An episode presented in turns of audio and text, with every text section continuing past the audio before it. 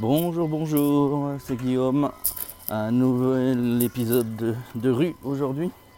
Euh, juste un épisode très court, euh, pas en réaction, en complément de la conversation euh, commencée par Guillaume Vendée dans la communauté des street casters euh, au sujet des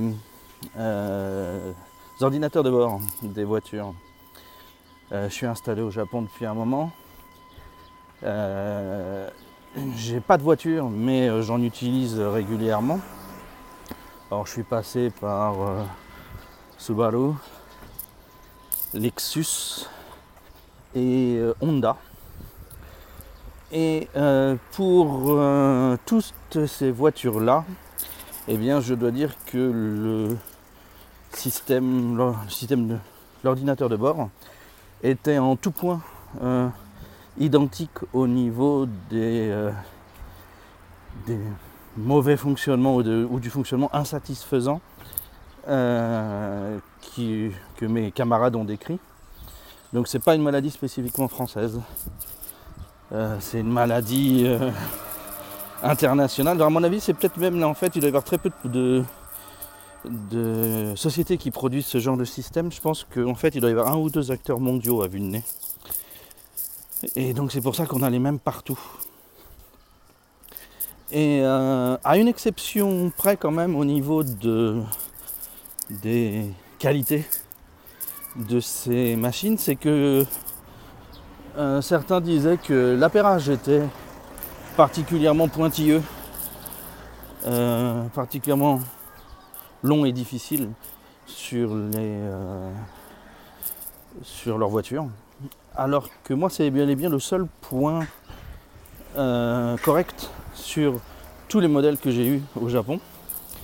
C'est que l'appairage était la première fois rapide. euh, je dirais moins de 30 secondes pour un premier appairage. Et après, l'appairage se faisait en une à deux secondes.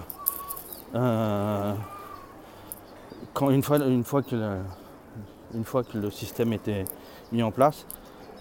Euh, c'est ma femme qui souvent appelle son iPhone 6S euh, en Bluetooth sur la voiture. Et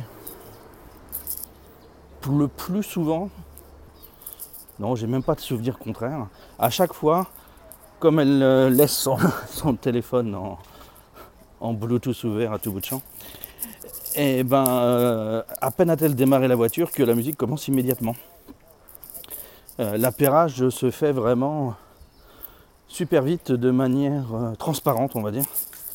Il n'y a aucun problème de ce problème-là, de ce côté-là. Donc vraiment l'appairage, excellent. Par contre, la navigation, là, c'est en effet euh, des dalles tactiles des années 80 où il faut rester appuyé un dixième de seconde, mais il faut, appuyer seulement une fois toutes les 5 secondes pour qu'ils comprennent ce qu'on fait. C'est c'est casse-bonbon. C'est vraiment pas bien. Surtout qu'au Japon, la navigation est quelque chose de euh, complètement indispensable. Beaucoup plus qu'en France parce que les systèmes d'adresse ne sont en aucun cas faits pour euh, la navigation au Japon. Donc voilà. C'était juste pour dire ça. Euh, je crois que le plus gros producteur de, systèmes embarqués comme ça, ça doit être Alpine. Mais je suis pas sûr. C'est un ressenti, disons. Il me semble que j'ai souvent vu dans les voitures japonaises la, marque Alpine pour euh, les systèmes euh, embarqués.